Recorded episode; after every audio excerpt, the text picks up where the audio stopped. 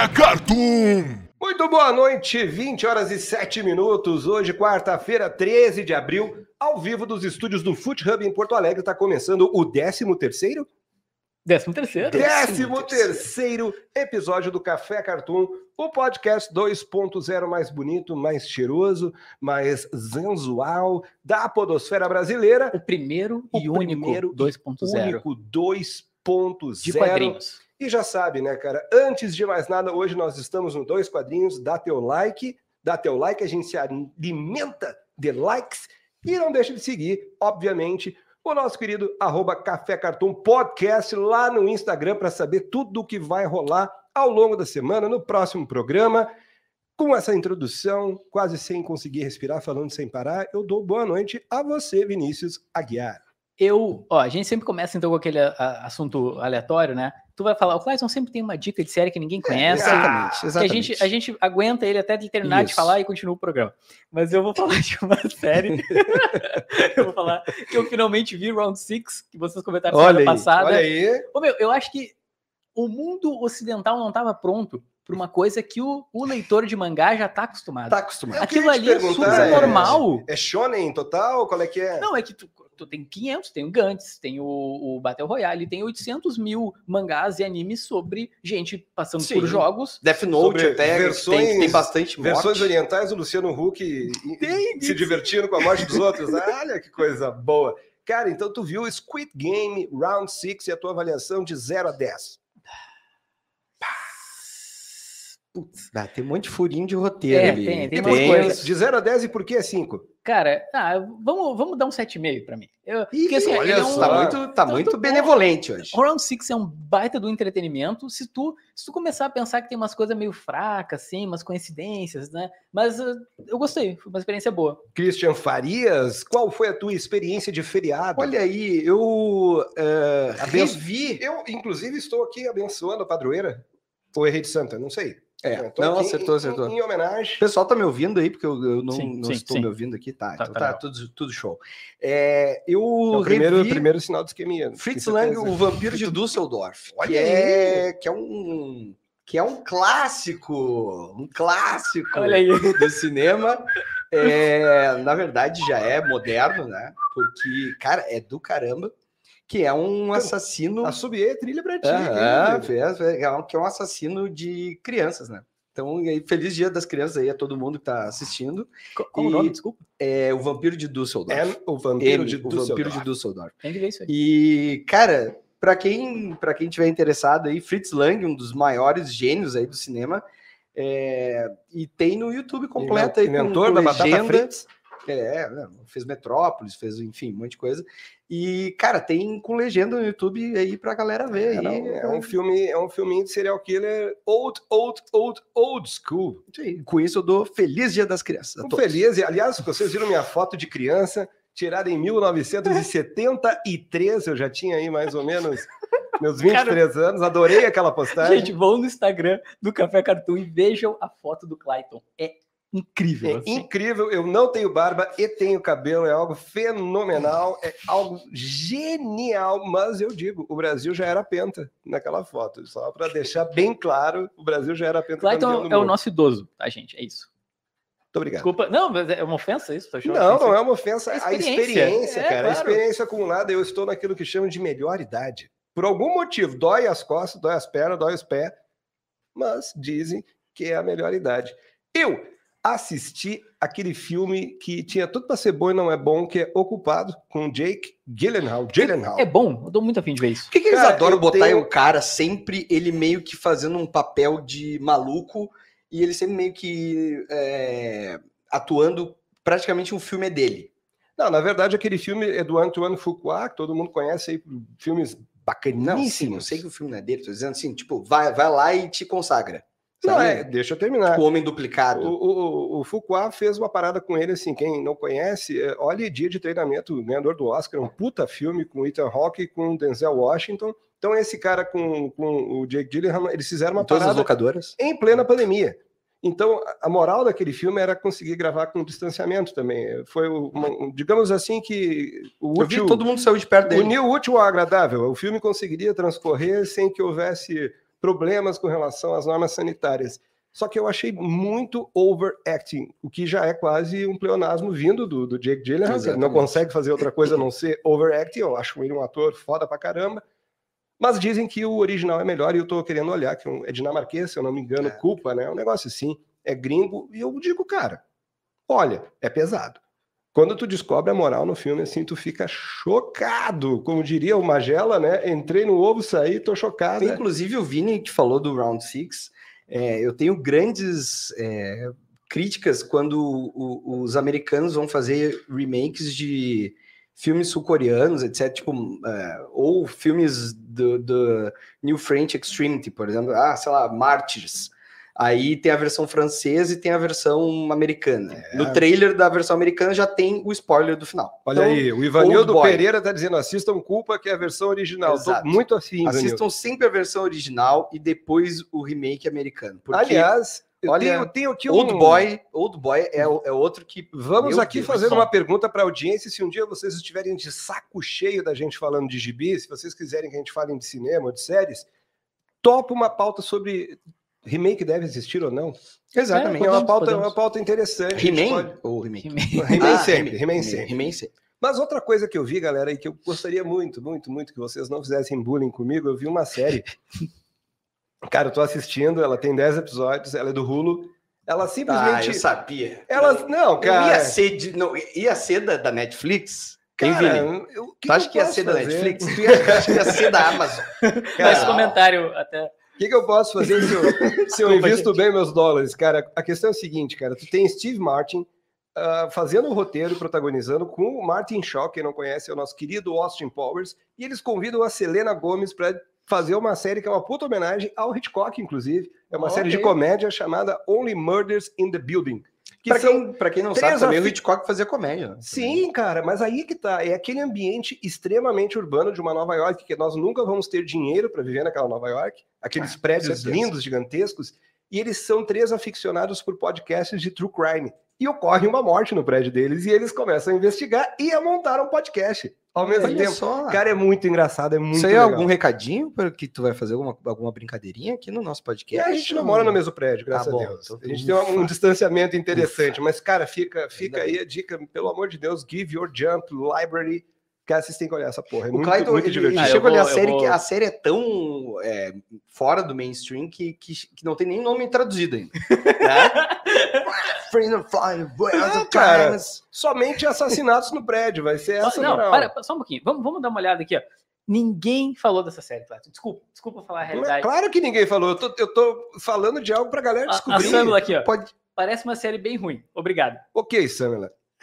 Vamos conversar sobre alguns animes né, de gosto duvidoso também no próximo episódio do Café Cartoon.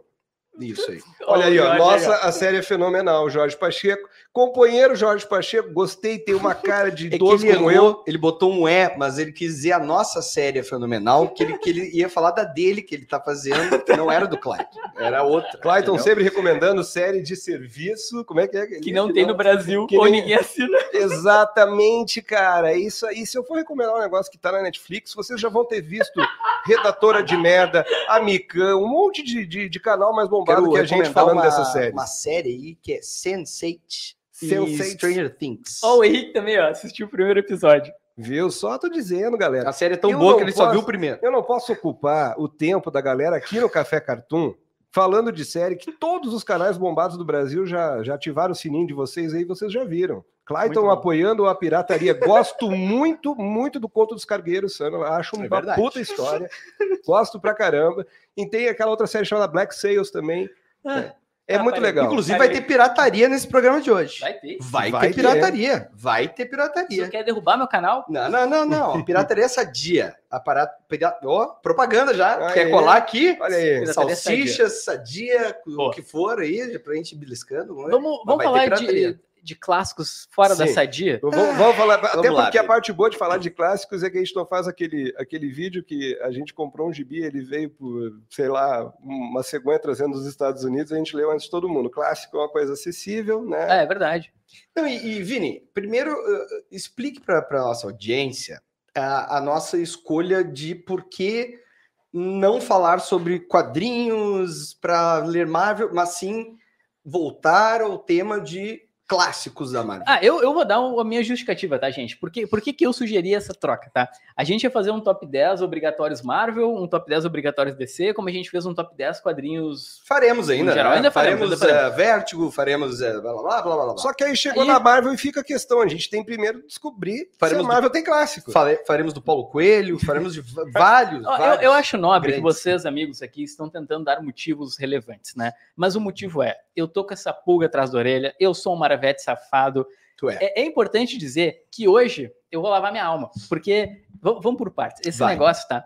Ele começa lá no MDM, que é um podcast, abraço pra galera do Exato, MDM. Um abração aí, galera. E aí, eu sei que esse termo acabou indo se popularizar, se popularizar essa, essa frase, né? Enfim. E aí, hoje em dia eu vejo gente argumentando e é a minha pedra no sapato. Claro. Porque eu sou Marvete. Imagina aí, se tu fosse Marvete e palmeirense, cara, tua vida seria um horror. Exato. tu não mundial, clássico nem mundial. Exatamente. então o que acontece é que a minha ideia Abraço é te aí pro- ajudar. Pro, pro gremista que já foi rebaixado. Um abraço aí. Tu que tá vendo esse podcast agora, olha só, eu vou te ajudar com argumentos. Eu vou te salvar que é quando pior, tiver Vini? alguma. Que vai ter um Deceneco também te ajudando com Tu vai me ajudar. Vocês vão... Quem é que vai. verdade, eu vou te ajudar, Dois Cê- Todos nós aqui concordamos que Não, tem é clássicos. que eu, é eu vou acabar Claro. te ajudando. Claro. eu- eu- sabe quando tu tenta, tu tenta, não, mas tu vai ter que ajudar. Porque não adianta, não tem Eu como vou- eu- fugir Eu já, já tenho da duas, realidade. duas, duas coisas aqui nessa mesa que eu já me derreto só de olhar, cara, de tão boas A gente são. trabalha com realidade nesse podcast. Exatamente. A nossa realidade, mas é a realidade. Infelizmente, tu Ah. trouxe guerras secretas que eu não sei o que, que tá fazendo aqui, tudo bem, mas. Não, eu trouxe tudo que é passível pra de vender boneco, debate. Que Tá. o Vini depois ele vai vender os bonequinhos que ele tá fazendo no Mercado Livre, ele, ele criou lá já, um, ele vai vender boneco. Mas, Mas- enfim, Gente, é o seguinte: ah, como nós temos muito gibi aqui, muito gibi, nós temos que definir. Não acredito que eu estou concordando com o Vinícius. Olha o que vocês fazem eu passar, Samela. Infelizmente, hoje é o dia que nós também vamos concordar com ele. Não adianta fazer bullying, cara. Tem muita coisa bacana na Marvel, mas a gente tem que definir primeiro, para a gente conseguir, de algum jeito, ajudar o nosso amigo Vinícius, o que é um clássico. É, o que é? Vamos, vamos tentar fazer. É, é tipo estatística. Tu não diz quantas pessoas morreram num acidente, tu diz quantas pessoas sobreviveram. exato. Tu vai pelo the bright side. Jornalismo é isso. É isso aí, cara. Então, Christian, me ajuda, cara. O que faz de Vamos uma lá. obra, e eu não quero saber de uma obra de cinema. Tá. Eu não Não, quero não, saber de uma calma, obra calma, da Beth. literatura. Calma, Beth. Como Olha eu sempre só. digo, eu não tenho cultura o suficiente para cinema. Não, mas isso a gente sabe. Eu não tenho paciência o suficiente para ler um livro sem figura, então Também eu quero gente sabe. saber o que faz um gibi se tornar um clássico. Tá, Di- diferentemente, eu vou ter que falar, diferentemente de outras artes, que elas possuem os seus tempos com nomenclaturas porque elas são de eras, e essas eras, elas compõem determinadas formas de se fazer, como pintura, por exemplo. É, a música também tem isso, também tem a música clássica, a música moderna, e ãh, no caso do cinema, é um tanto quanto parecido, com alguma diferença, o cinema clássico. É aquele que as pessoas acham que é aquela prateleira que ia lá e tinha o vento levou. É, é clássico. É. Mas por que é clássico? Porque ele Talvez tem um pelos roteiro. motivos errados, mas É, ele tem um roteiro linear, ele tem personagens que não subvertem nada das suas funções, ele sai do A para o ponto B sem fazer nenhuma, nenhuma transgressão dentro da linguagem. Isso é o clássico. O que, que seria o moderno, ou até mesmo o pós-moderno, a gente pode pegar até David Lynch, que é um cara que ele fala. O filme pós-moderno ele é para se pensar, não é para se, né, é muito mais para se sentir, não é para tu entender. E aí o moderno é a questão de tu transgredir determinadas coisas, ok? Ok. É, dentro dos quadrinhos Ah, O entra conceito moderno de clássico é transgredir. não, Não, não. conceito na, moderno. Na verdade, Pode- existem duas maneiras de tu encarar a palavra clássico. A Uhum. primeira é: clássico é aquilo que estabeleceu um padrão que se tornou vigente durante muito tempo, porque antes a coisa beirava sim. o amadorismo. Então, tu estabelece um determinado padrão de excelência e aquele padrão se torna vigente e a indústria se formata ao redor daquilo. Eu- E isso é uma definição de clássico. Sim, é, sim. É, o, assim, é o jeito clássico, é o 4-3-3 do futebol, que está sendo revivido agora. Exato. E é o jeito padrão. E aí, eu- aí eu vou, vou trazer algumas coisas. Tem o Ítalo Calvino, que é um escritor mega fodástico, e ele escreveu Por que Ler Clássicos, e ele enumera 15 é, parâmetros do que é um clássico. Claro que eu não vou é, trazer todos, mas eu vou Por trazer favor, não os, que, os que vão nos ajudar a explicar pro, até para o pessoal entender. Gente, Cara- só- vocês estão entendendo que a gente veio aqui para esse programa, eu estabeleci três critérios para um clássico. Eu já ia expor aqui, um deles é o que o Clayton falou, que é o, o negócio disruptivo, né, e que estabelece um novo padrão. O Christian falou assim: "Não, mas eu já li um livro". Tipo, Sim. coisa de boa, assim, sabe? Não, tem um livro inteiro sobre esse assunto que eu vou Não, não, é Parabéns. que, enfim, muito obrigado, muito obrigado. Mas foi só esse livro que eu li na vida. Mas enfim, é, não, é, tem a lei da sobrevivência ao tempo. O que que isso quer dizer? É basicamente é, quase como o ser humano. É, quem sobrevive e quem morre. Ou seja, por que, que outros feitos naquela mesma época não são lembrados? Por que, que este é lembrado até hoje? E até hoje ele está nas prateleiras, tá? no caso de quadrinhos. E aí entra uma segunda abordagem para a palavra clássico, que é aquela coisa que tem um padrão de qualidade. Porque as palavras, ao longo do tempo, elas adquirem Exato. novas, digamos, novos significados. Clássico. Ser simples não quer dizer que é ruim. Ser simples não. quer dizer que é ruim, clássico não quer dizer que é bom, mas acaba se tornando, da mesma forma que moderno, hoje, se a gente fosse usar o pé da letra, o sentido da palavra, moderno seria uma coisa ultrapassada. Ó, E peraí, também- peraí, temos dois critérios até agora, então. Sobreviver ao tempo e a Exato. qualidade. E ah, muda... também tem o lance de mudança de paradigmas, tá? Que é, ele foi importante porque ele mudou o status quo, não só para quem está lendo, mas ele mudou da linguagem. Então, ele faz com que aquilo seja disruptivo para a época. Ou seja, é algo, nossa, que, que mexeu com quem estava lendo. E isso entra outra coisa, que é, ele mexeu na época e ele vai continuar mexendo. Ou Hum. seja, é ah, a atemporalidade.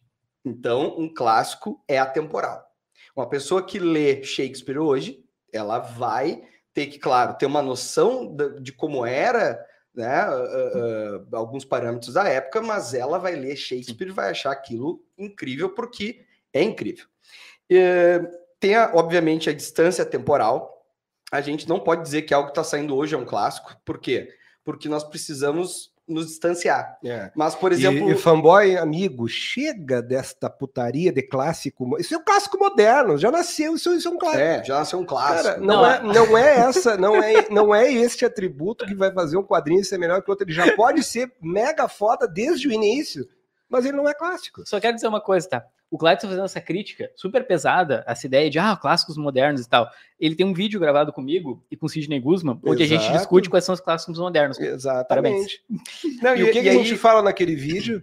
Tu fala, tu. O que, no final daquele vídeo gravado numa Comic Con, tu pergunta pra mim e pro Sidão quais eram os quadrinhos que a gente imaginava que seriam clássicos. E aí eu me lembro que eu, inclusive, falei de Três Sombras, de Círio Pedrosa. Então eu me lembro bem desse vídeo. Ou seja, tu disse um clássico moderno. Não, a tua pergunta era quais os gibis que nós imaginaríamos que viriam se tornar clássicos daqui a um Mas tempo. tu não tá criticando esse termo?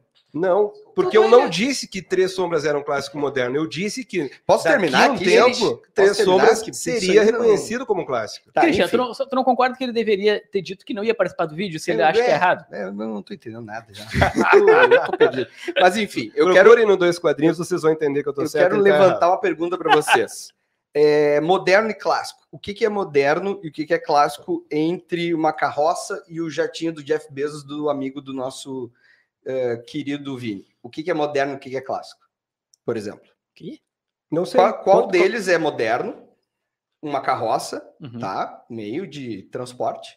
E um, e um jatinho lá pro, pro, pra, pro espaço, do Jeff Bezos.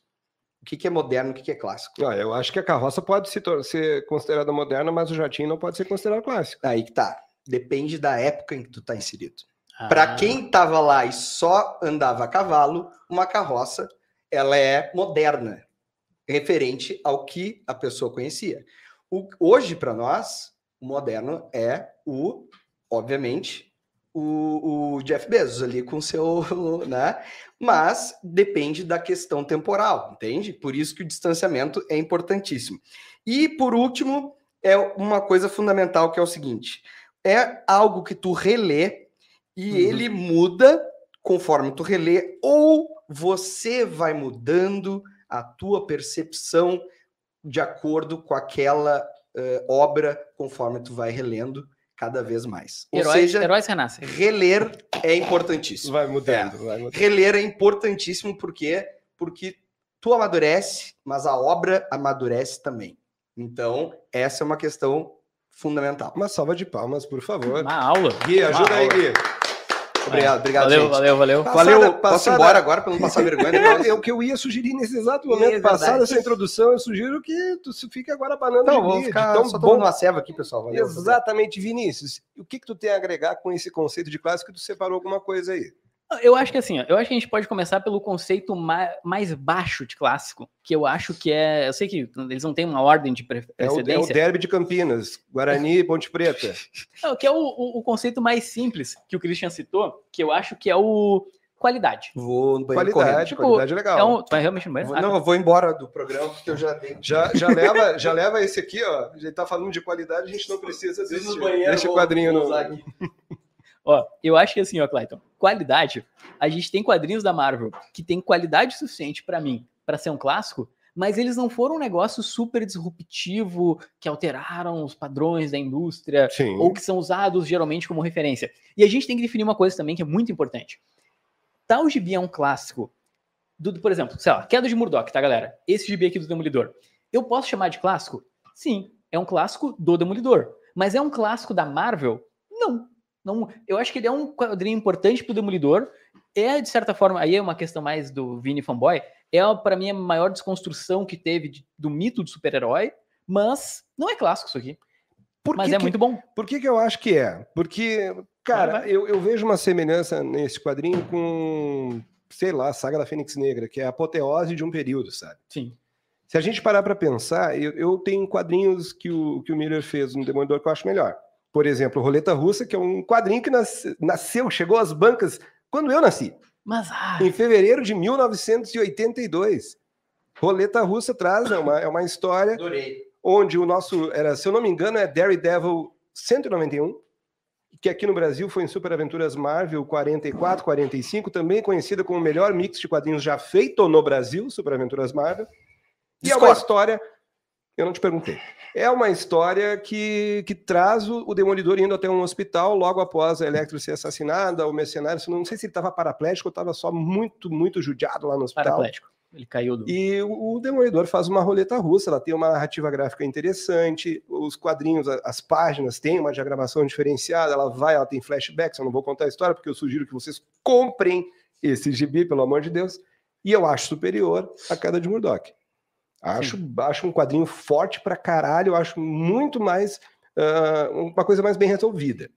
Não, mas, assim, acho, acho também. Esse mas, também entra para mim nesse esquema. Mas é um a queda clássico... de Murdoch, cara, é, é, a, é, a, finaleira. Sim. É quando tu chega lá, não tem mais o que tu tirar é do Matt tem... Murdoch ali. É, é. E o Rei do Crime ali se estabelece, não é mais um é inimigo uma... do Aranha, é realmente um inimigo do Demolidor. É, ela tem significação, ela, ela também Mas tem significação para o do Demolidor. Exato. Tem significação para Marvel, cara. Por quê? Porque a gente tem o finalmente, a, a, no meu ponto de vista, né, a, o Rei do Crime se desgarra do Homem-Aranha.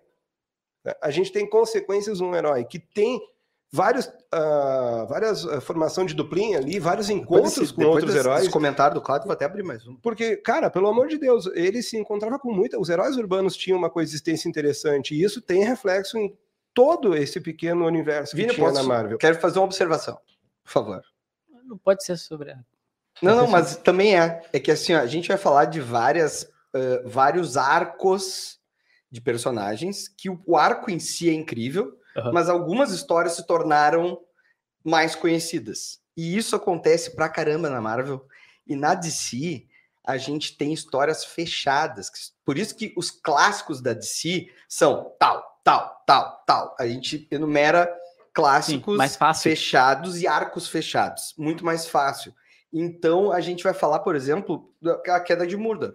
Cara, que tem a, a fase toda do Miller, que é incrível. Mas a queda de mundo se tornou mais popular. Não, né? e, e, e, e não é ruim, é um quadrinho bom para um caralho, cara. Só eu acho que não é, em termos de qualidade, tendo esse distanciamento que a gente analisou, a melhor. Eu- isso que tu tem aqui, Miller e 5 e 20 aqui, pelo amor de Deus, esse gibi é sensacional. Mostre para nossos queridos. Esse aqui, pra mim, Nesse tá? momento, o Vinícius Ah, segura olha aí. Electra Assassina, que por acaso o Pikachu também trouxe, de tão bom que é esse gibi, cara. Esse aqui eu considero um clássico, assim. Não, vamos, vamos por partes. Primeiro de tudo, tá? Pra mim, eu acho que eu me expressei mal. Sim, eu acho que o Queda de Murdoch é um clássico. Se eu pegar o meu lado fanboy, eu acho mais clássico ainda. Mas sendo coerente, eu acho que é um clássico menor. É um, é um gibi que ele tá no status de clássico mais pela qualidade dele do que por ele ser disruptivo. Isso aqui já é disruptivo. É. Isso aqui a gente tem um cara como o Bill Sienkiewicz, que chega na Marvel e muda em 84 Aqui, o estilo de desenho da editora. E, ou seja, esse cara, velho, deixa eu só tirar o comentário do Rafael. Esse cara, o Sienkiewicz, que tá ali o autógrafo do Christian no gibi, que ele tá super feliz, esse cara mudou alguma coisa. E a Electra Assassina é a culminância disso. O Electra Assassina saiu em 86, eu acho. E isso é antes, por exemplo, do Batman Zilo Arkham, 86, do Morrison. Aqui. Não, e, e tem uma coisa que o Rafael falou ali que comparar não tem nada a ver, um arco. Só que a gente acabou de dizer, a grande diferença da Marvel para a outra a editora, a distinta concorrência, como diriam os boomers como eu, é uma coisa. A Marvel ela tem runs poderosíssimos que a DC não tem, mano. Hum. A Marvel, a gente vai ver ao longo hoje, a gente tem toda uma carreira de diversos caras. Tu não acha que, por exemplo, a história isolada da Cassandra Nova do Morrison é bom, mas tu sabe que o run do Morrison nos X-Men é legal. Sim. Eu acho esse ponto. Essa é a grande diferença. A Marvel, ela motiva o leitor a comprar todo santo mês a porra do Demolidor do arco do fulano de tal. É por isso que vende mais, né? Exatamente. é por isso que vende mais. A grande atração da Marvel tá em tu acompanhar a vida daquele personagem. Enquanto tu vai lá na outra editora, que ela é especializada em quê? Em fazer grandes eventos, em ter grandes Exato. coisas, sabe? Que é aquilo que eu disse, O que né? Coisas dificulta, fechadas o que dificulta é tu ter uma historinha topzera da balada da Marvel, mas tu tem grandes histórias sendo contadas naquilo que eu acho que é o definitivo para testar um autor, um desenhista, que é a série regular.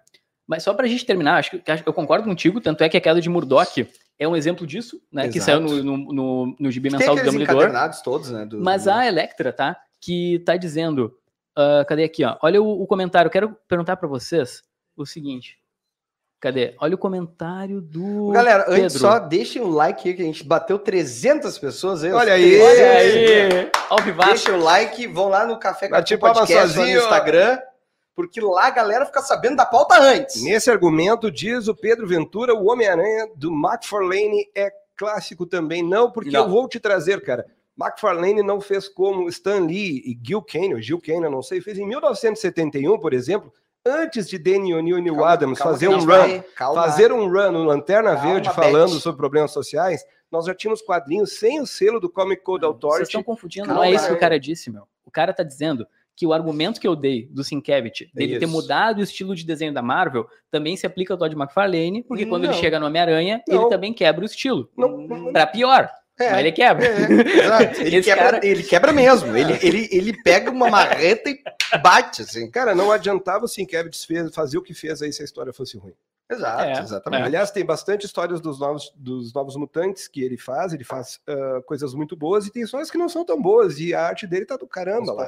Então não é o suficiente mudar o estilo artístico. Tem que mudar, tem que ser bom o suficiente para continuar sendo uh, É. bom, ter qualidade. É. E, cara, eu, pô, sacanagem, né, Pedro? A gente tá comparando um cara que trouxe artes plásticas Ah, para um cara que tava faz... que, que, que destruiu os anos, os anos 90. É, a gente tá falando de um, o Spawn. de um cara que é no Desculpa. nível do, do, do, do, do capista do Sandman lá, como é que é o nome do carinho? O Maquin. Maquin, Que inclusive, McKee. Cara, o Maquin tá vem falando- Pro mundo dos super-heróis depois do Bill Sienkiewicz. Depois o Bill Sienkiewicz. Abriu a porta para depois vir o Grant Morrison fazer o Asilo Arkham com aquele estilo Pô, de desenho do, do Maquin. Então, clássico. Tá. Clássico. E, e vamos aproveitar que eu tinha começado a falar do Homem-Aranha ali. O Homem-Aranha, em 1971, ele tinha edições sem o, o selo de aprovação do Comic Code, Boa. tratando de questões como droga, por causa da toda, toda a questão urbana de subúrbio, colocando um super-herói ali. Isso antes do run do Daniel O'Neill e do, e do Neil Adams lá no Essa arqueiro do coleção aqui é Lanterna. das antigas, hein? Essa Vinha com coleção VHS. Mostra por dentro preto e branco, cara, É, isso é maravilhoso. O Pikachu tem uma Mas tem raridade. as primeiras em ordem? O que, Tem, que tem aí? todas, tem todas, tem todos os primeiros anos com o Dítico e depois com o Romita Pai. Caramba! Não, é sensacional. E outra coisa que a gente nunca pode esquecer, cara, é em 1973, se não me engano, é o- a noite em que Gwen Stacy morreu. Se você não sabe, o nome da história é essa. Tá a aí, ó. Em que Gwen Stacy morreu. Aí, Cara, isso aqui é absurdo. Ficou a morte de Gwen Stacy no Brasil, mas tudo bem, né, cara? Isso aqui, cara, é lindo demais, é demais. É, é mostrar que a merda pode acontecer até com um cara que levanta um carro, entendeu? e eu, e eu tô lá, eu acho, eu acho demais a gente trazer, Sensacional, a cara. gente trazer esses lances do Cara, essa capa foi redesenhada, né? porque, Foi, porque Que é o horror. seguinte, cara, é, é uma parada que aproximou o leitor Sim. dos quadrinhos. Tipo assim, cara, é, é um cara jovem, óbvio que já tinha tido, uh, isso já, já tinha existido, mas não com perrengue, tipo assim, é um cara, meu, que passa problema na vida real, entendeu? E ele tem um superpoder. E, cara, aqui eles começam a fazer, principalmente o, Dítico, ele é um, o Dítico é um gênio, gênio total, e tanto que ele criou, né, o, o Homem-Aranha mesmo, a, toda a concepção, cara, os vilões começam a aparecer já logo nas primeiras edições, vilões que até hoje se mantêm. Então, cara, isso é clássico porque eh, porque além disso, eles começaram a criar histórias em que o, o próprio Peter começava a ter problemas em manter em sigilo a sua identidade, Uhum. que depois veio a ser explorado e depois nós vamos explorar em outras obras E, aqui. e um, e um detalhe, cara, que é bem importante, ah, o DCNeco, até porque a DC se apropria da, do- da tecnologia Era de Ouro, Era de Prata, mas é o Homem-Aranha. Depois do Dítico, Claro. durante o Dítico, depois do Dítico, aí, essa galera que pegou, Gil Kane, eu não sei falar o nome do cara, é Gil Kane ou Gil Kane, o desenhista.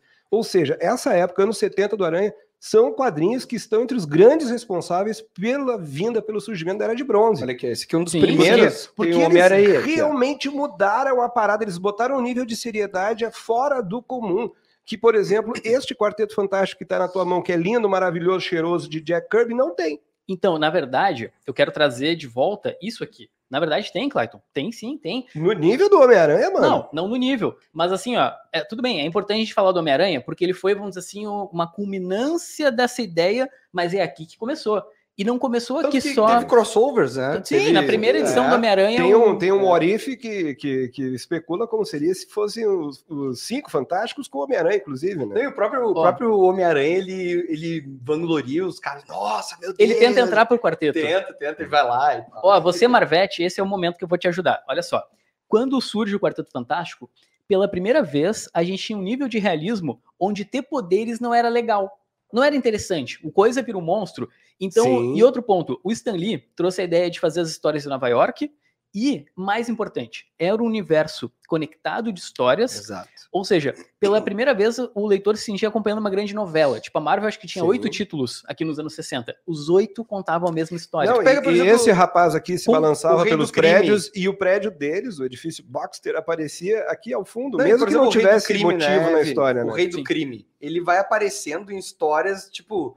Cara, é- é- é, hoje ele se pergunta, Rei do Crime é inimigo de quem? Pô, Demolidor, né? Mas ele apareceu em outras histórias e mas- tal. Então isso é muito legal porque era muito conectado, assim como, por exemplo, o Tocha aparecia na, na, nos quadrinhos Homem-Aranha Mas, e tal. mas eu acho que merece falar mais mesmo, que eu não gosto. Tem, tem dois supergrupos que eu não consigo ler um gibi inteiro, que é Quarteto Fantástico e Legião dos Super-Heróis, mas eu reconheço no quarteto a, a, a Importância. importância. É tipo o YouTube. Eu sei que eu não gosto, mas a galera tem, tem a sua relevância. E Eu gosto só da mais bolacha Bono. isso. É, eu tenho que falar uma coisa que faltou. Além de ser um universo conectado, era um universo contínuo. Ou seja, tudo que acontecia numa história, na próxima tu ainda estava lá, ainda estava rolando. E isso foi uma, de uma revolução única que o herói mudou a partir daqui. É. É, bem como a gente estava falando, depois vai pro Homem-Aranha, que vira. o- Qualquer um pode ser super-herói, né? O Homem-Aranha te prova isso, Uhum. mas tudo começa no quarteto. E drop the mic aqui, tá? Porque essa revolução. Tudo bem, a DC nos anos 80 vai com o ótimo Cavaleiro das Trevas fazer uma revolução, trazer um- uma seriedade maior. Mas quem levantou a indústria nas costas foi a Marvel aqui com Com o quarteto, com o essa nova pegada. Porque a boa parte da galera que que, vai lá nos anos aqui, hein? 80 tocar um terror na DC, trabalhou na Marvel antes também. É muito importante a gente lembrar. E aí eu pego, por exemplo, o querido Len Wein e David Cockrum, Cockrum, né? Uhum. eles começam em 1975 a fazer com que os X-Men deixem de ser uma coisa ridícula, porque, sinceramente, era uma baita de uma ideia muito mal executada, E eles trazem a questão dali da, da segunda Gênese, o Giant Size X-Men lá, e aí eles logo depois já passam a bola para o Claremont e para o Burney. Aliás, um, um, uma pequena reparação, né? O John Burney é um dos caras mais importantes na indústria de quadrinhos mainstream, possíveis e imagináveis ainda vivos, embora o, eu acho que os fãs sejam muito, muito ferrenhos. E eu trago esse aqui como uma questão episódica, mas, meu, é uma coisa que começa em 75 e emenda quase 10 anos de histórias muito bacanas. Exato. Se a gente for ver a saga da Fênix Negra, ela dura um ano, cara. Os caras é. tiveram um plano, são 12 edições, mano. Ah, mais um especial para chegar no momento com consequências, tudo, né? e tudo conectado com coisas que aconteceram antes, tá ligado? Então, desde o do, do Giant Size X-Men, eles começaram a contar uma história. O que o Hickman tentou fazer agora com um plano de três anos e simplesmente não deixaram, ele vazou. Cara, eu acho que eu acho que algumas coisas quando são então tu, tu, se tornam clássicos, é, é, a gente até consegue entender melhor vendo uh, hoje em dia quando tentam reaproveitar alguma coisa. Sim, tanto, por exemplo, que um dos maiores Moore, e a gente falou, por exemplo, da Fênix, quantas vezes tentaram ah, o retorno da ressurreição da Fênix, não sei o que. Cara, um dos sabe? maiores sucessos de vendas hoje nos Estados Unidos é X-Men Legends, que estão trazendo ah, os caras é, para refazer exato. paradas daquele período. E isso aqui, gente, é tão importante, tão importante que a gente tem uma história que a Kitty Pride volta do futuro né? Infelizmente no cinema fizeram merda, mas a Kitty Pryde volta no futuro porque ela era a única que ainda não tinha treinamento psíquico dado pelo Xavier, então ela era a única que podia ser invadida pela própria consciência. Ela volta de um futuro apocalíptico para impedir. Uhum. Isso aqui foi lançado três anos antes de Exterminador do Futuro. Eu já ouvi um Isso papo... aqui não é cópia de Exterminador do Futuro. Sim. Se alguém copiou alguém, cara, foi o James Cameron. É. Só que dizem, de 1981, é, né? mano. Pô, peraí. Dizem que ele até. Que, que, é demais. Dizem que já existiu aquele navio que ele fez um filme lá. aquele o grandão lá, que bateu. Isso é demais, porque ali eles, eles, eles inventaram uma filha, cara. Rachel Summers, eles fizeram todo um futuro que dava muita vontade de ler, por pior que fosse, tu queria conhecer aquele futuro. Agora eu posso dar, dar um... Só para complementar o que claro, ele falou, claro, por favor. o mais irônico é que se tu vê os reviews do filme Dias de um Futuro Esquecido, a galera diz assim, ah, nada que Exterminador do Futuro já não tenha feito. Ah, no cinema ah, é óbvio, claro, né, né, cara, mas vai criar vergonha na cara e vai tentar agora... descobrir o que que adapta, de onde que adaptou tudo isso, Eu né, vou cara? dar, eu vou Sim. dar agora um palco pro Vini brilhar, que, que é o seguinte, a gente falou a gente falou do surgimento do, do Spider, a gente falou do surgimento do quarteto, a gente falou de tudo que é coisa aí da Marvel, e nós tivemos isso aqui, que é nada mais é do que o que eu falei para vocês, que é tu pegar e reaproveitar os clássicos e utilizar de uma forma inteligentíssima. Cara, Kurt Busiek e Alex Ross, o desenho é. Não preciso nem falar. Não precisa nem falar. Eu acho que isso aqui é uma das obras mais lindas da história dos quadrinhos. E, cara, o que, que eles fazem? Eles recolocam todas essas histórias que a gente mostrou aqui, algumas coisas do, do Homem-Aranha, algumas coisas do quarteto, etc. Blá, blá, blá, blá.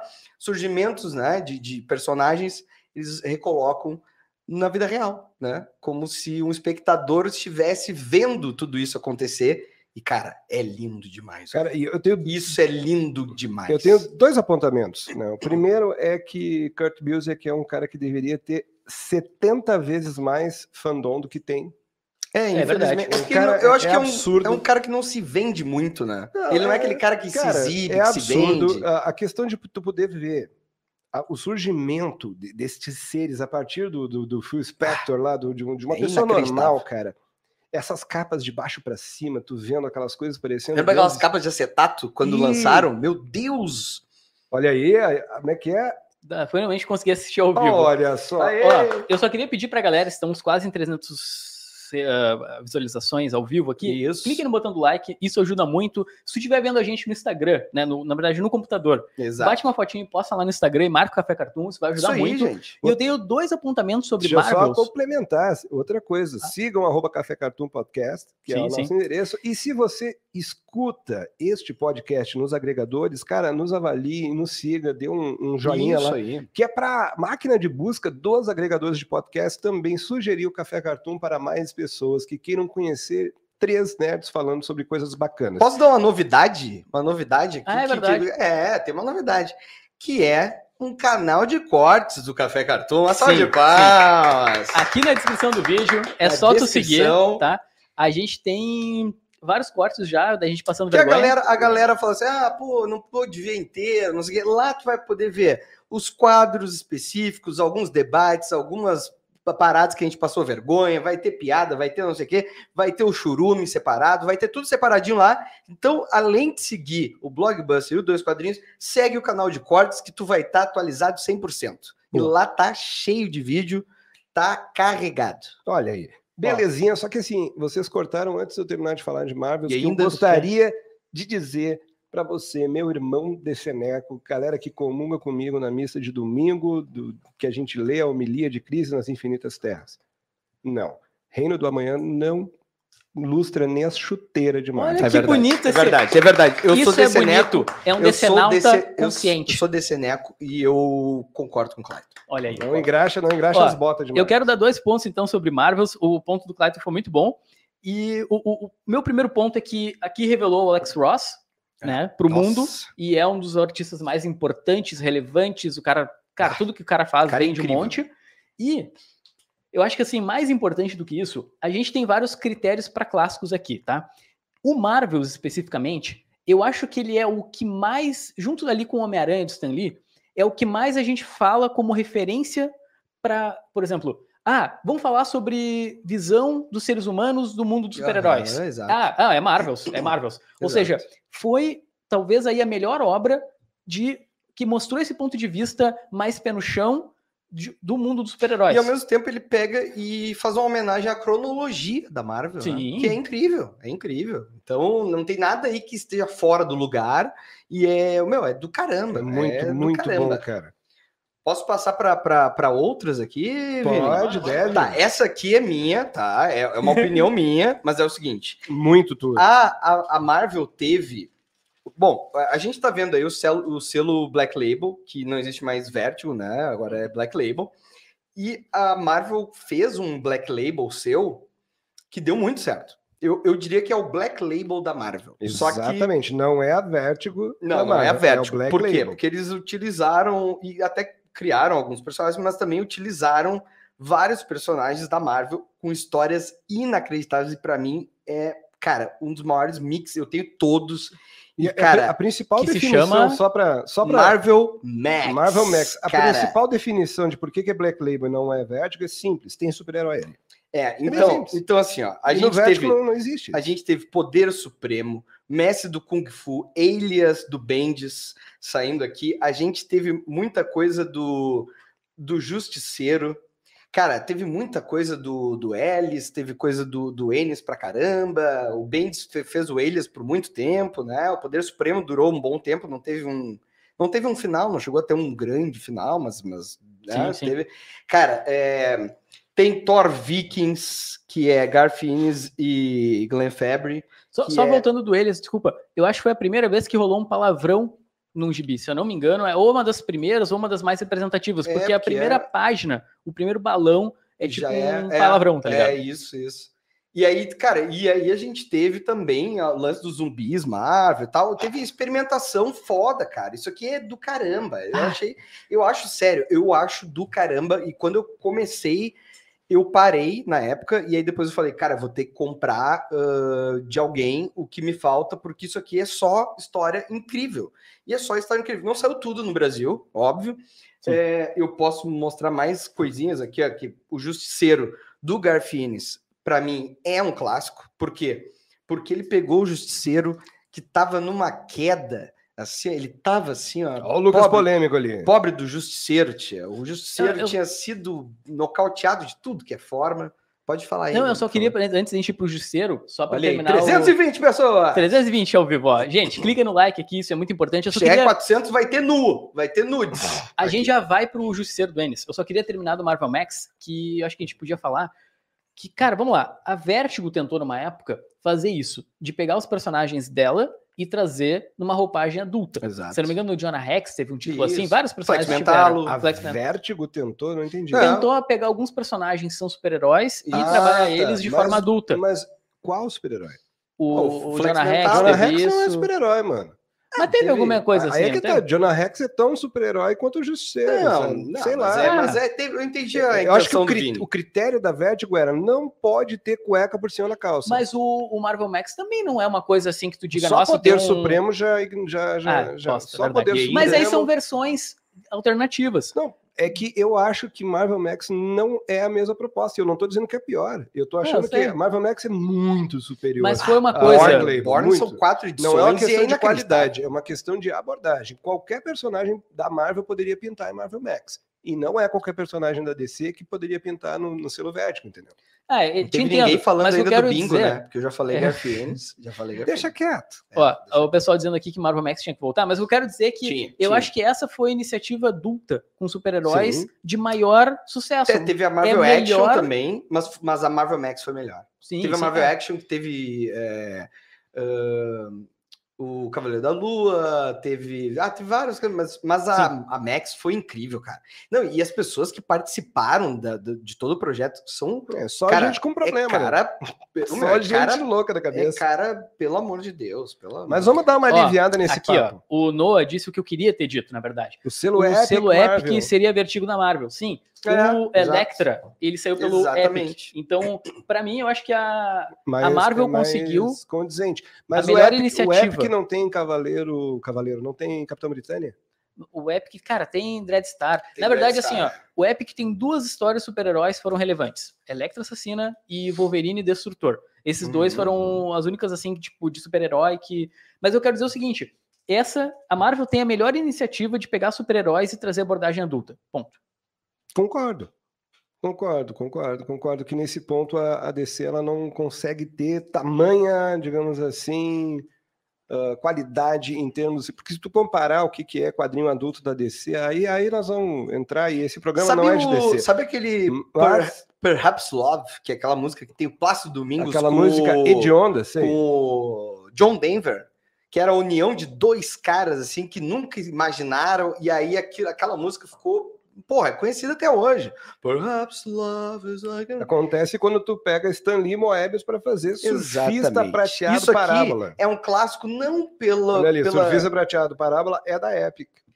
É, isso aqui não é pela tanto pelo. Porra, não é uma história que mudou o status quo. Não, não, cara, isso aqui é o encontro de dois gênios. Tipo assim, cara, é o Trevin Wilburys do, do- dos quadrinhos, sabe? Demorou. Que é aquela banda que tinha é, Bob Dylan, tinha Roy Orbison, tinha George Harrison, tinha Tom Petty. Meu Deus, é isso aqui. Isso aqui, cara, é incrível. É incrível. É sério. praticamente A DC tem- Zezé de Camargo e Leonardo. A DC tem Moebius? Amigos. DC tem Moebius? Acho que não, né? Não, Acho que não, acho, né? acho que não. Acho que não. Acho que Curiosidade a dica. desse gibi, comprei na banca, tenho ele. Não, Já tá esse na- aqui tu não comprou na banca. Não, esse aqui desse é meu. não. Esse, É. esse com capa dura, obviamente não. Comprei, comprei na Playson, uma loja Olha só! histórica, comprei e tenho, cara. E ele tá lá na capa da gaita e é o meu gibi hoje, top 5 de antigueira que eu tenho em casa. O que, que nós temos a mais gente para mostrar A aqui, gente meus tem que queridos? discutir. Não sei, acho que for. Não, não, a gente tem. Ah, Peraí. Pera, isso aqui, isso aqui não deveria Hum. contar. É. Eu trouxe. Isso porque é o daí, isso seguinte- daí é tipo o cheat Não, eu no- trouxe para no- ajudar o no nosso. jogo online, no- Aqui, no, no videogame. Nós Ah, somos o- um time. Nós somos um time. Tá? Toca, Tem todo mundo olha toca ali, aqui. olha ali. Vini, é, toca bom, aqui. é bom que na Eu nossa audiência tem pessoas que realmente entendem de Eu- quadrinhos. Coloca ali para Eu nós. vou te salvar, viu? Eu É- vou te salvar me salvar. dessa. Só que é importante ó, que o Renan disse- me corrigiu, é verdade. Batman preto Ah, e é branco. verdade, olha é aí. tem verdade, Moebius. é verdade, é DC verdade. tem Moebius. É, Batman preto e branco tem todo mundo, o planeta inteiro. Tá, mas olha só. É, mas é, Até eu tô lá. É, Agora, o Alan o- Moore, o Alan Moore, inclusive, esses dias fez uma página para E- Marvel, né? Para Meu, não dizer que. Isso aqui eu falei de última hora. Levo ou não levo? Será que eu levo para ajudar o Vini ou não? Porque não é bem Marvel. Não é bem Marvel. Mas é Marvel. E- é Marvel. e- e. Mas, mas vamos lá. Tá boa. Não... Consideramos ou não? Ó, galera, É, comenta aqui primeiro, no chat. primeiro que a Marvel não precisa do muro para ser relevante. Vamos, vamos ser bem sinceros. Segundo Peraí, que qualquer, qualquer, qualquer Não, coisa não com viaja. o muro fica melhor. não viaja. E, e segundo que isso daí não, não tem nada de Marvel, cara. Ok, foi publicado pela Marvel, beleza. Vértigo não tem nada a ver com DC também é Não, onde... não, mas foi publicado pela Marvel agora. Não, cara, eu tô querendo te dizer o seguinte: isso daí não, não, não, não interfere na história do universo Marvel. Mas tinha a ver com Marvel Man. Então, Não. Ah, Isso meu. é só uma desculpa desse, Só desse desculpa. cidadão falar Não, de um gibi do cidadão. Alan Moore. Desse cidadão, E mais uma edição, né? Eu perguntei. Olha lá, é perguntei. golpe, é óbvio que é, É golpe, é golpe, É. Marvel. Olha aí, Vini, tu, tu A viu? Marvel A não é do precisa, a Marvel não precisa de Miracle Man pra ser foda. Ó, eu só quero dizer o seguinte, cara, eu não queria trazer esse argumento, eu pedi pro Christian trazer porque a gente tem que ser sincero, galera. Tudo bem, pra mim, tá? É o maior clássico que tem possível. Até pra mim, é, é- vamos ser sinceros. Isso aqui é um exemplo de clássico. É o mais clássico, inclusive, que o Watchmen Mercador das Trevas, porque veio antes Exato. e faz a mesma Porque, desconstrução. porque é melhor que os dois. E faz a disruptura. Igual. É. E, inclusive, só que o problema é o seguinte, galera. A gente tá contando um clássico que a Marvel adquiriu numa batalha judicial. É. E o pior ainda, gente, a Marvel, além de ter que comprar o seu clássico, esse personagem é uma cópia do Shazam da DC, meu. Exato. Ah, Ou meu seja, filho. o clássico da Marvel, se a gente considerar isso, é um plágio da DC. Isso, isso parece o Inter contratando o Paulo Guerreiro, cara. Não, não faz sentido. Tudo Não. bem, o Guerreiro sem tá no futebol, Inter. tá? Sem futebol, sem futebol. Não, sem futebol, cara, de, de boa. Tá? Marvel não precisa de Eu Miracle acho Man que para o ser Vini, o relevante. Vini ia puxar uma grande, um grande debate. Por quê? Porque eu acho que, como eu falei no início, existem clássicos que nós, hoje, por exemplo, podemos avaliar um pouquinho melhor, que saíram há pouco tempo. Ah, sim. E eu acho que este quadrinho que o Vini vai falar agora, eu acho que esse quadrinho será um clássico. Será e já é um clássico, por quê? Porque hoje ele é muito mais atual para nós, principalmente brasileiros. ele, Ah, verdade. ele será ou ele já é? Não, não. Para nós brasileiros, ele já é. Por quê? Porque ele, ele é atual hoje. E ele é incrível hoje. Ele mudou o status quo da Marvel. E eu acho que esse, esse talvez seja um dos últimos clássicos da Marvel. Eu vou puxar a Guerra Civil, eu só preciso ler um comentário, senão vai nos Por favor, destruir. por favor. Tu tá, tu tá Por muito certo, favor. Christian. Ó, eu só queria dizer o seguinte, ó. Ele acertou, porque o Shazam, os gritos dizendo, o Shazam Ah, também é não era da verdade, DC. É verdade, Não verdade. era, não era. Boa, Eles compraram, eles compraram. Ou seja, Pô, sempre tem um marveco aí pra tu. genial. Cadê o advogado do Alan Moore que não tá nesse programa aqui? Ele vai vir no próximo, hein? Pelo amor de Vai vindo Shazam da DC. é da Ele vai vindo Fawcett. da DC. O advogado Gente. do Alan Moore vai voltar. Quem tiver uma porca com cria, eu tô trocando pelo Pikachu, pelo amor de Deus, cara. Ó, então só lembrem, galera, já estamos com mais de 330 pessoas, cliquem no like, vamos logo pro, pro que o Christian falou, tá? Que é um gibi que eu achei muito boa a frase, que é um gibi Guerra relevante até hoje. Civil. A Por- cara- única coisa decente feita por um cara chamado Ah, começou. Mark Miller? Mark Miller. Ah, a única Pelo amor de coisa? Deus, não fala Tô brincando, cara. Mas enfim, cara. Aliás, não é o melhor gibi dele pela Marvel. Cara, e tem, É, claro. pessoas, tem pessoas que me julgam por, por determinada escolha e vêm me perguntar. E aí, tu é time. ah, tu é time Homem é, de Homem, Ferro? Homem de Ferro ou Capitão América? Eu, cara, eu consigo ver o porquê das duas coisas. Ainda mais se o cara vê The Boys, Ah, se o cara lê coisa. É, Não, não é isentão, porra, mas é, cara, é uma obra que ela foi feita sem ter um lado errado. É o diálogo. Tá é... louco da cabeça. Ah, vai, Tá louco. catar. Ô, mas- é mas peraí, ó. óbvio que, o- que São o homem 15 de anos. cara, é óbvio que o Homem de Ferro estava errado e acabou o assunto, cara. O Homem de Ferro tá Não, certo. Eu adoro eu sou pessoas. Homem de eu adoro- Ferro. Não, Pelo adoro, amor de adoro Deus. pessoas que não têm diálogo. Eu faço, elas, elas eu querem, faço um elas querem vencer, elas não querem com convencer. dois ancaps. Descobri hoje. Não, não, não, não, eu descobri Não, te retrate, hoje. te Eu retrate. descobri hoje Te tá, retrate. Que eles são representantes do Instituto Lehman. Mentira.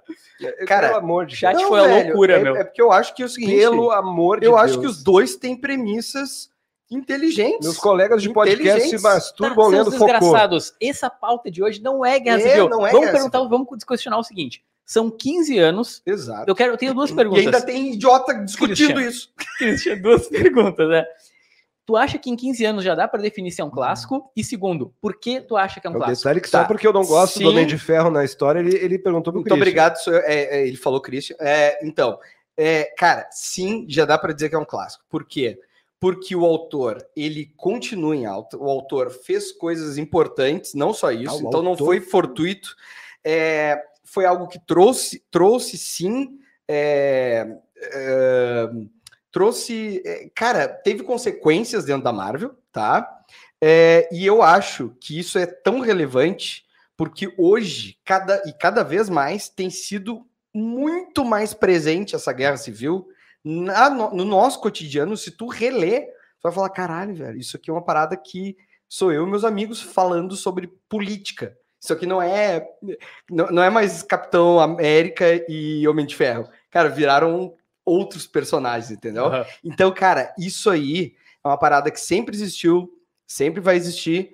E, cara, vai ser cada vez mais atual Guerra Civil. Para mim, é o último, o último, realmente, é, o último clássico que a Marvel lançou é Guerra Civil. Tá, deixa Tá, eu só, então pela deixa eu só- relevância. Pela Agora, relevância agora, do total. tema. total. Deixa, deixa eu Que é só- atual, é aquilo que eu falei. Hoje tu lê e é atual ainda. É atual, É mais aí. atual ainda.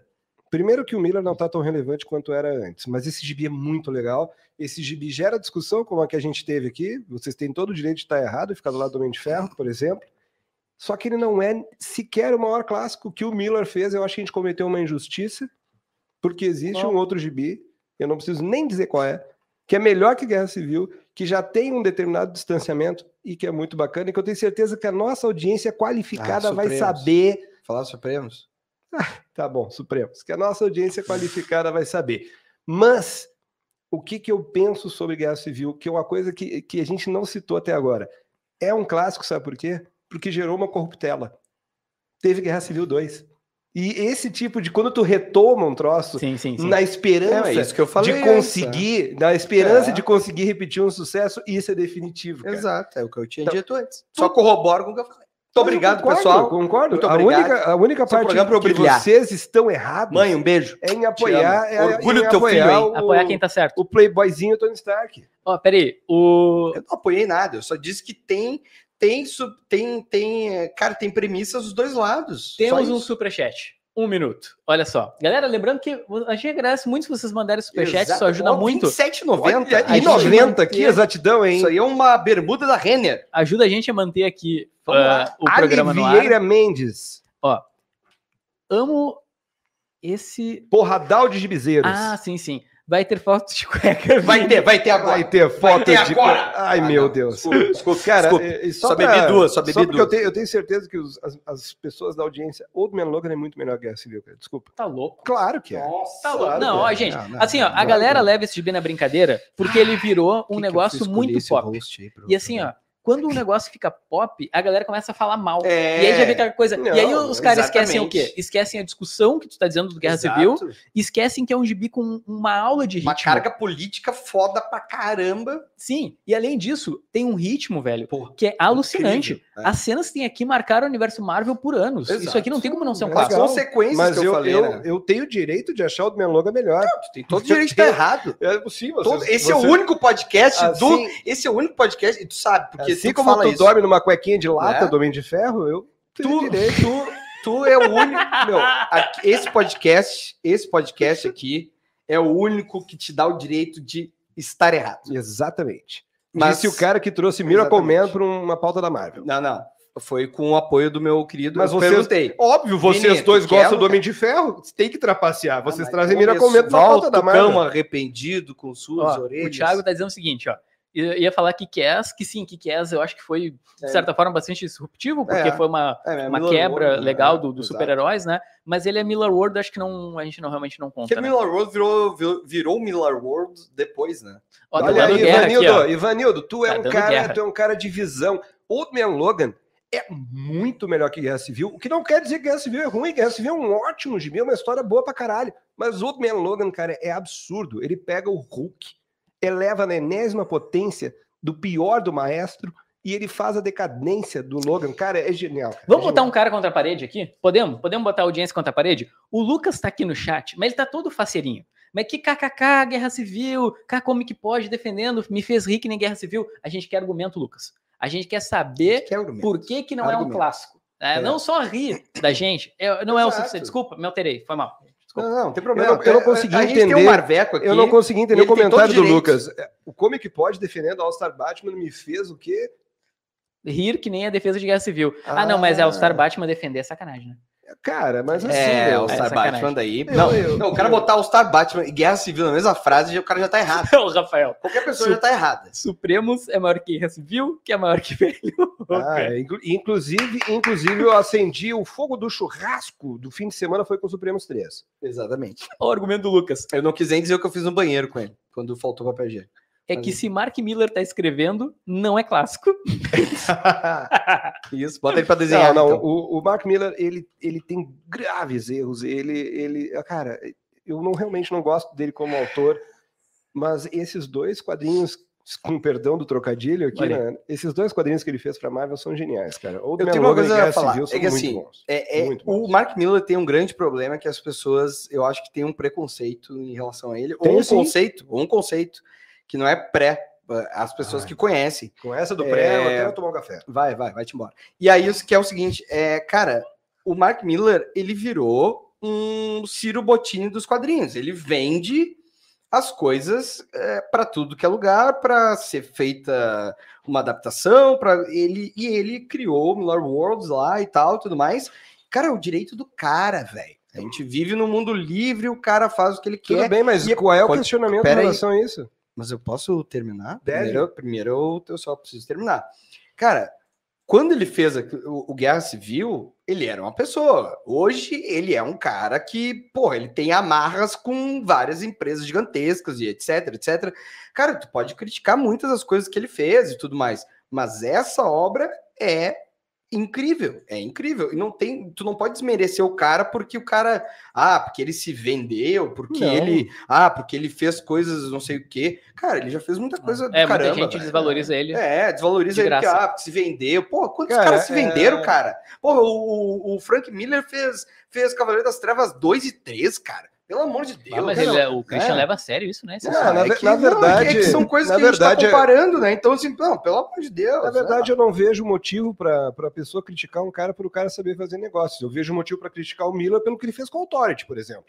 Isso é Sim. motivo, isso é motivo para pegar, maniar ele e encher a tapa, mas não, não esse negócio dele ganhar dinheiro. Se ele sabe fazer uma parada, ele tem que fazer. Pois é, exatamente isso. Mas tem muita Temos- gente que, que, que, que né? Temos que encerrar, e vocês, por exemplo, me cortaram com relação a Barry Windsor Smith ensinando a fazer quadrinhos em Ah. Arma X quando eu estava falando de X-Men. Peguei, peguei. né? Porque nós temos aqui Arma X, no meu ponto de vista, é o ano 1 de Wolverine, que eu, eu acho superior, mas tá aí, ó, o outro gibi do Wolverine bem interessante, que E o é Eu, Wolverine também. de Frank Miller, é Que ele, que ele introduziu uma parada totalmente oriental, Oriental. e bacana também.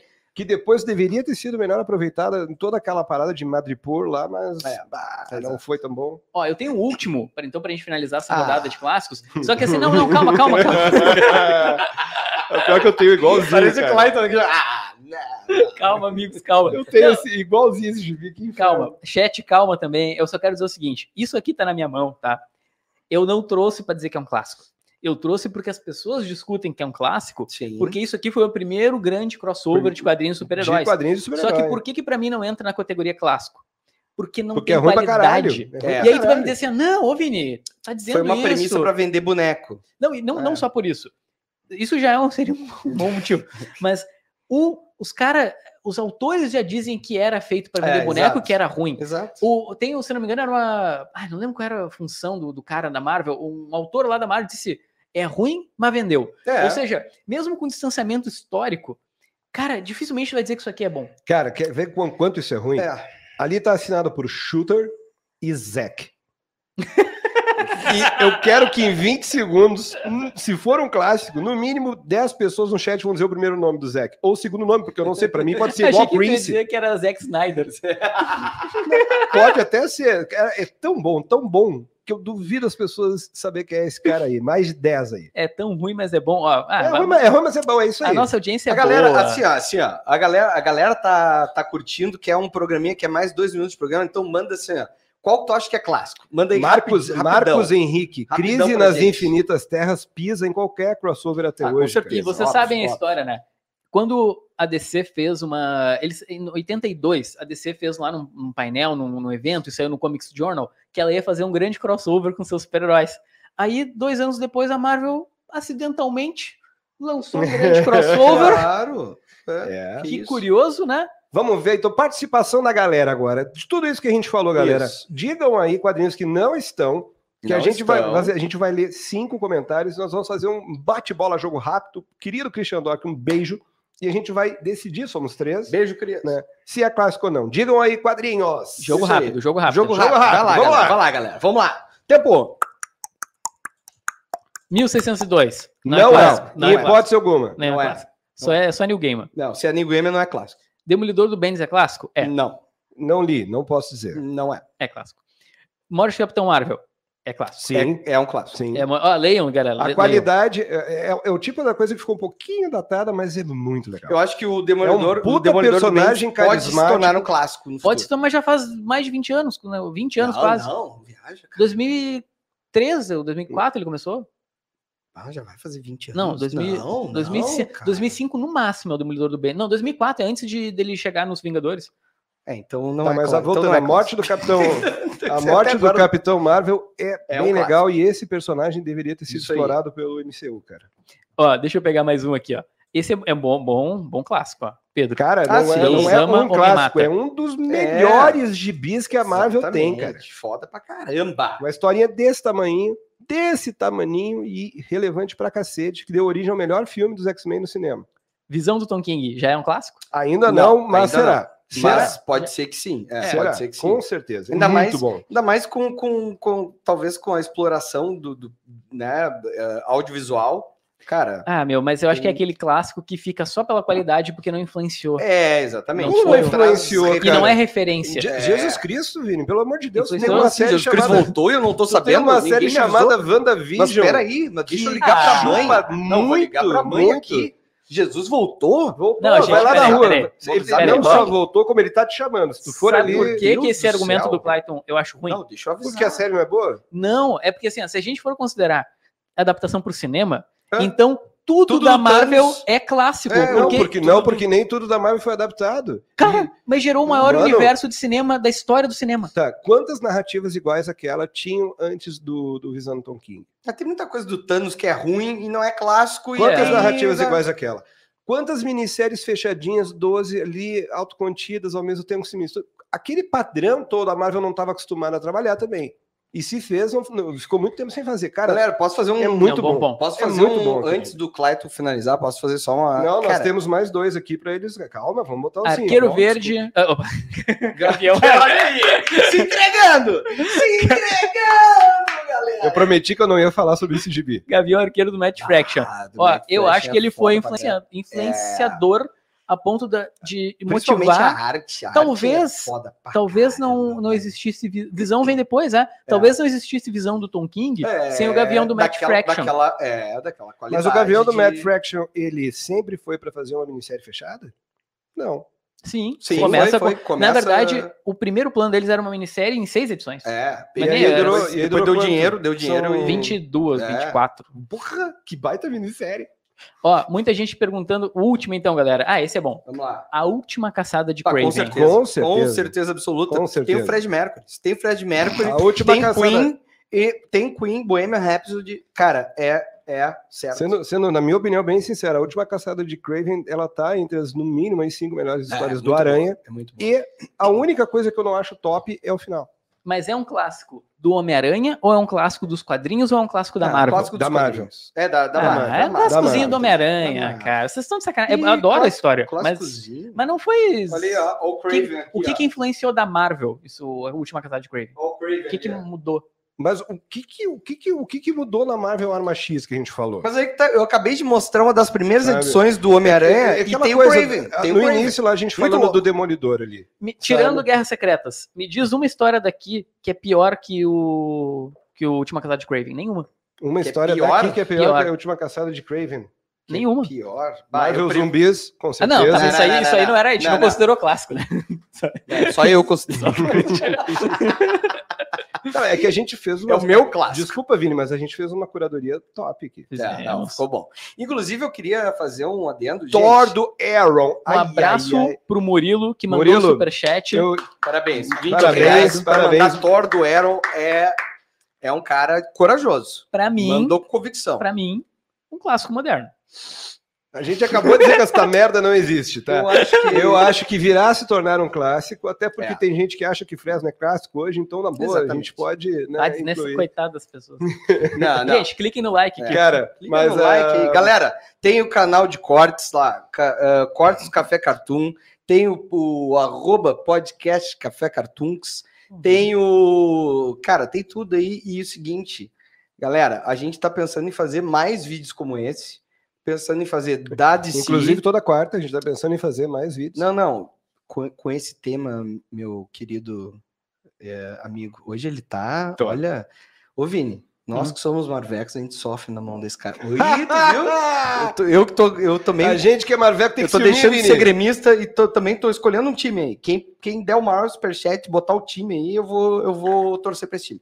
E- mas, cara, eu acho que a gente conseguiu fazer uma parada um, um tanto quanto bacana de situar o que, que seria clássicos e por que, que tem uma diferenciação da DC e da Marvel em relação a isso, porque, cara, tem muita coisa que é sequencial na, na Marvel e na, na DC são muitas coisas São- fechadas. São dois jeitos de, de, de fazer a mesma É, parada. a, gente, a gente não só conseguiu estabelecer o critério de clássico, mas a gente também conseguiu dar várias recomendações aí para quem tá querendo É. começar a ler. Tem várias, sem ser isso aqui, galera. Isso aqui vocês É, não, não, É, isso por aí favor. não, Isso aqui não. Isso aí não precisa. O resto sim. E eu só queria ler. Primeiro aqui, ó. O Lucas disse que a gente merece mais, né? Então deem like aí, galera. Já Isso estamos aí, em 350. Pô, E o João nos deu dois pilinha. Obrigado. Aí, Vale, João. Pra, pra gente discutir se Thor Jason Aaron é clássico, mas a gente já discutiu. A dois pilinha eu até digo que é. dois pilinha, eu acho que é. Ó, ele mandou mais cinco Mais aqui também. cinco, com certeza é. Agora é, Agora, é o maior clássico da história João Marcelo- vou- da Marvel. João Quem Marcelo é, Pinheiro. É Stan Lee? A eu tô sete rasgando. Quem é Stan Lee? Quem é, por favor, quem é Stan Lee? Quem é esse cara? Não é ninguém. Nada. Galera, Nada. esqueçam Aaron, todos Meu os coração gibis. é teu. Esqueçam todos os gibis que a gente comentou, porque Thor Jason Aaron Isso. é a única coisa É. que. O maior clássico. A gente, a gente ganhou, a gente- só, só com o Thor do, Jason Aaron, a gente ganhou 27 reais em, em, em superchat. com o Stan Lee, com o pô, a puta que pariu, aqui a gente não ganhou nada. Nada. Então, assim, Jason Aaron eh, se tornou o maior clássico desse programa. E é com essa, digamos, constatação que Jason Aaron é maior que Moebius, né, a gente encerra o podcast Café Cartoon do dia 13 de outubro. A gente agora vai sair daqui, vai ver como é que tá o jogo do Grêmio. Daqui a Não, não, pouco não, não, começa não, o parou, jogo- parou, parou, parou. Daqui a pouco começa Não, o não jogo do Inter, né? Mas, Isso. galera, esse programa foi bem legal. Ele também foi bem importante. Olha ali, Homem-Aranha Azul é do Jeff Lubb? É muito bom. Não, É, cara. bom pra aí, caramba, aí caramba. Christian Douglas, eu acho que tu vai precisar botar mais uns 35 pelos em seu aí, a gente considera ele um clássico, velho. Tá, é um gibi Do- legal, mas não, não Do. Homem-Aranha top 3. Só lembrando, ô galera, semana que vem vai ser. Top Top, top 5. 3 do Homem-Aranha. Ok. Tu vem aqui falar e mal aí? da última caçada de Craven. Que é top 17. Vamos né? lembrar, ô galera, vamos lembrar que semana que vem vai continuar esse, papo, bem provável que da DC, né? E Boa. lá no, lá no Blockbuster. Então vá lá, se inscreva no Blockbuster, que vai, o Vini vai sangrar nesse, nesse, nesse Vai. podcast. Vini Aí eu vou sangrar. provar. Hoje, hoje eu te Por ajudei. exemplo, Ó, Olha pra mim, olha pra mim. Amigo é Coisas- coisa pra se guardar. coisas que acontecerão no Ó. Blockbuster falando sobre clássicos da DC. Por exemplo, ah, duas palavras não entram em todo o podcast. A primeira é Scott e a segunda é Snyder. Exato. Não Ó, entram de forma Só aguda. quero dizer que tivemos o maior superchat Ah, não. da história desse Dale, programa. Murilo! Murilo César Flores pagou Obrigado. 50 reais para Pikachu torcer para o Internacional Porra, Murilo! de Porto Alegre. É com muita satisfação que com este superchat de Murilo César Flores, a gente fez no mesmo dia o Pikachu se tornar um Marveco. A gente fez o Pikachu virar Marveco e Colorado, rapaz. Que Isso loucura. é sensacional, Murilo. É com um grande beijo de luz, com muita gratiluz, com muito amor para ti, que nós encerramos o Café Cartoon às 21 horas e 20 minutos, dizendo Pikachu é Marveco e Colorado. Colorado. Até quarta que vem. Forte abraço, um grande Um beijo a todos. Fabiano. Tchau, gente. Valeu.